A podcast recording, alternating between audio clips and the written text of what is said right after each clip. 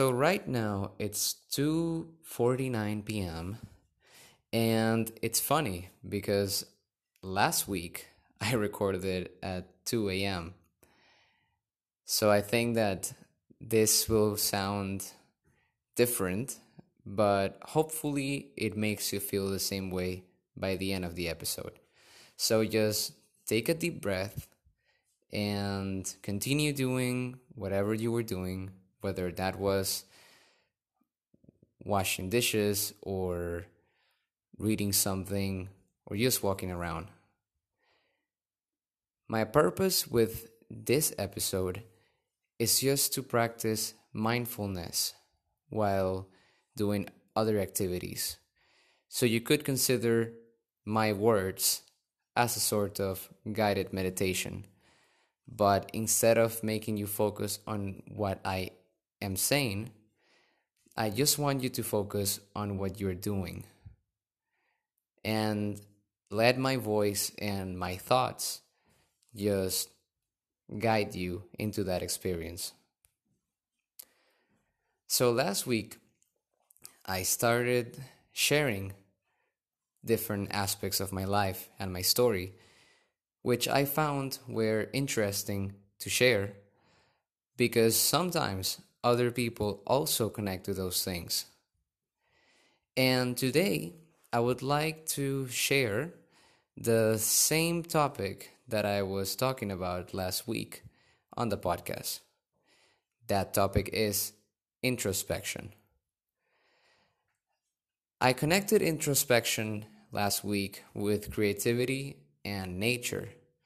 And I went on to say that I was not sure if I was procrastinating on my homework or if I was supposed to be creating in that moment.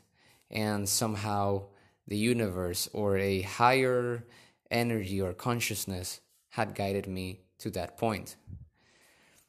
Now, I would like to add a little bit to that idea and mention that in this situation today, I also have to do the same subject, which is uh, math. But in this situation, I have chosen to step back and record this in between as a form of self expression, but also as a form of entertainment. Sometimes when we are doing any activity. That was my door, by the way. Sorry for that. Sometimes when we're doing an activity, we get so caught up in our thoughts that we don't get enough time to enjoy what we're doing. And this does not only happen in situations that we don't like. For example, for people who don't like their work, or for people who don't like studying, or for people who are feeling some sort of internal discomfort. So they are focusing on their pain rather than the situation that's around them. But sometimes this distraction can also happen when we are doing something we enjoy. For example, we could be creating something and get distracted and carried away.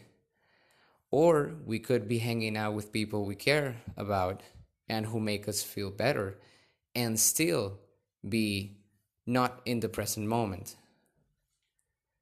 Why is that? Why do we get distracted? Is it because we don't care? Is it because we don't have focus? Those questions are important because sometimes we don't ask enough questions. We always start with a judgment, and then that judgment already limits our capacity to analyze things. And that can be external things as also internal things. So, for example, if you're listening to me talking right now, if you're listening to me talk right now, and you are thinking about something else, then that thought could influence what I'm saying. And maybe that helps you become more aware of what I'm saying or what I'm trying to transmit. But it could also distract you and make you unable to connect to the energy that I'm trying to transmit. And in this case, it's just a podcast, so it doesn't really matter.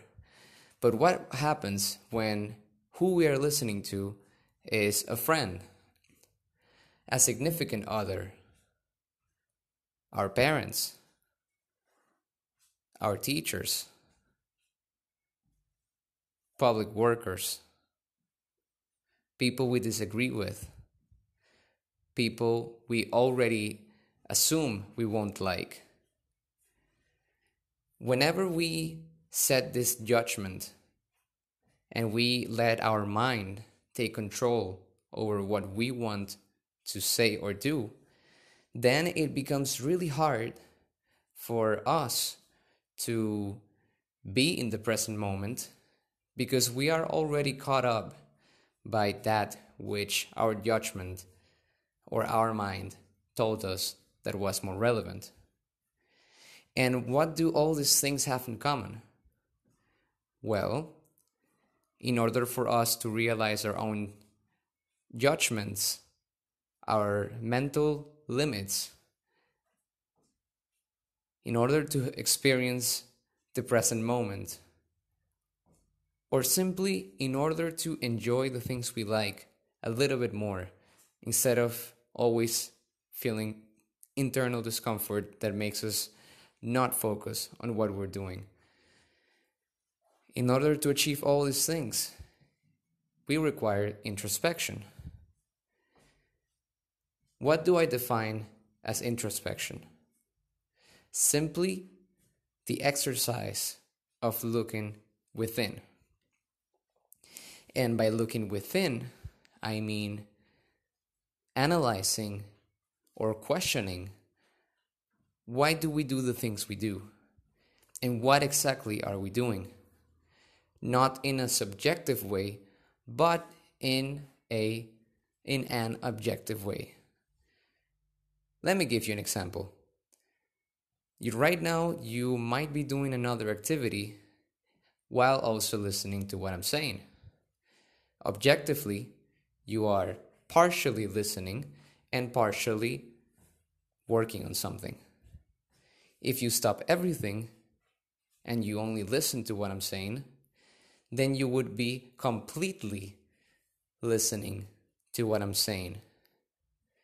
But sometimes we think we are fully listening to someone, but in reality, our mind has wandered off.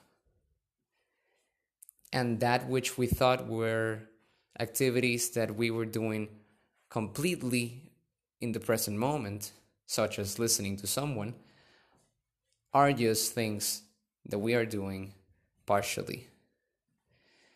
This might seem like something simple, but a lot of the problems that we face in our society stem from not listening to one another. So, for example, if throughout this whole journey you have not really paid attention to what I was saying, maybe you understood the words or you heard the words that I said, but maybe the message that I was trying to convey got lost in between. So that might require you to listen again. But sometimes we don't have that choice. Sometimes we are talking to someone and we can't ask them to repeat what they said. Or maybe it happened a long time ago and we don't get to repeat that conversation. Sometimes we don't even know if we remember the conversation properly. So, in all these cases, the best thing we can do in the present moment is to look within and analyze and question what are we doing and why are we doing it? Let me give you another example. Imagine you are talking to a significant other,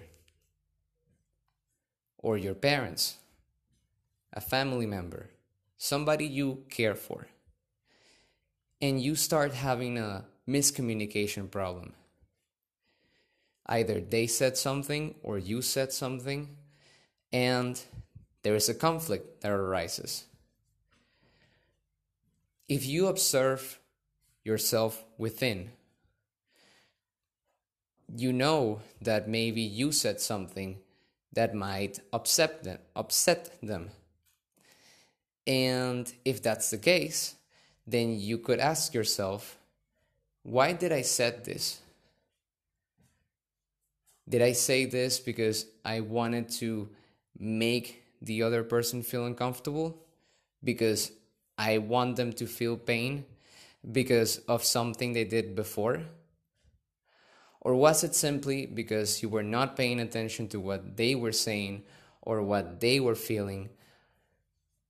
And then you just talked without really paying much attention. These are two situations which look completely the same, but have completely different solutions. And all of these things are important because in our society, as I said previously, a lot of our problems start with communication. So if we just take that one exercise of introspecting and we apply it in our daily lives, what would happen?